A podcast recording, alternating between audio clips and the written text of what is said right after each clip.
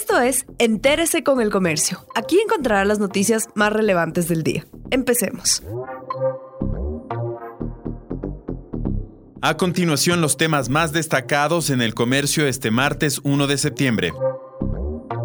Ecuador renegoció el 98,5% de su deuda en bonos luego de tres meses de conversaciones. El gobierno canjeó este 31 de agosto el 98,5% de la deuda en bonos que ascendía a 17.375 millones de dólares. Con esta operación, 10 bonos fueron cambiados por tres nuevos bonos y la deuda total se redujo en 1.541 millones de dólares. La renegociación para alcanzar mejores condiciones comenzó en junio, pero no se había cerrado porque el gobierno todavía debía alcanzar un acuerdo a nivel técnico con el FMI, que era uno de los requisitos planteados en la negociación con los bonistas.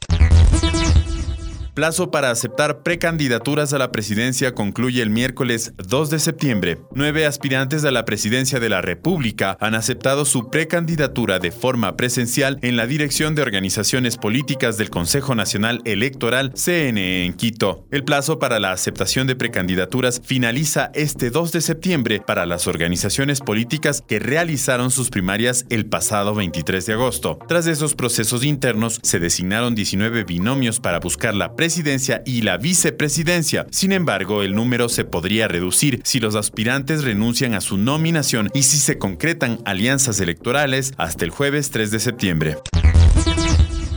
El nuevo año lectivo 2020-2021 arranca en Sierra y Amazonía, con alrededor de 54.171 estudiantes de instituciones educativas particulares y fiscomisionales beneficiados con descuentos en matrículas o pensiones. Arranca hoy el ciclo escolar 2020-2021 en el régimen Sierra y Amazonía. La ley de apoyo humanitario establece que se deberán otorgar rebajas de hasta el 25% a los representantes de alumnos que perdieron el trabajo o sufrieron reducción en su salario a causa de la pandemia.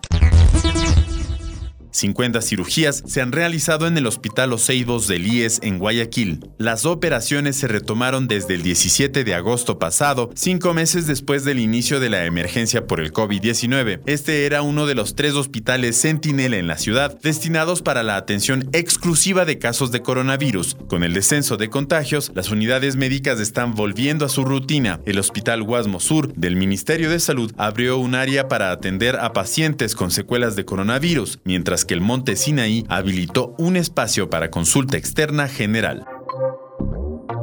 Gracias por acompañarnos. No olviden seguirnos en Facebook, Twitter e Instagram como El Comercio Com.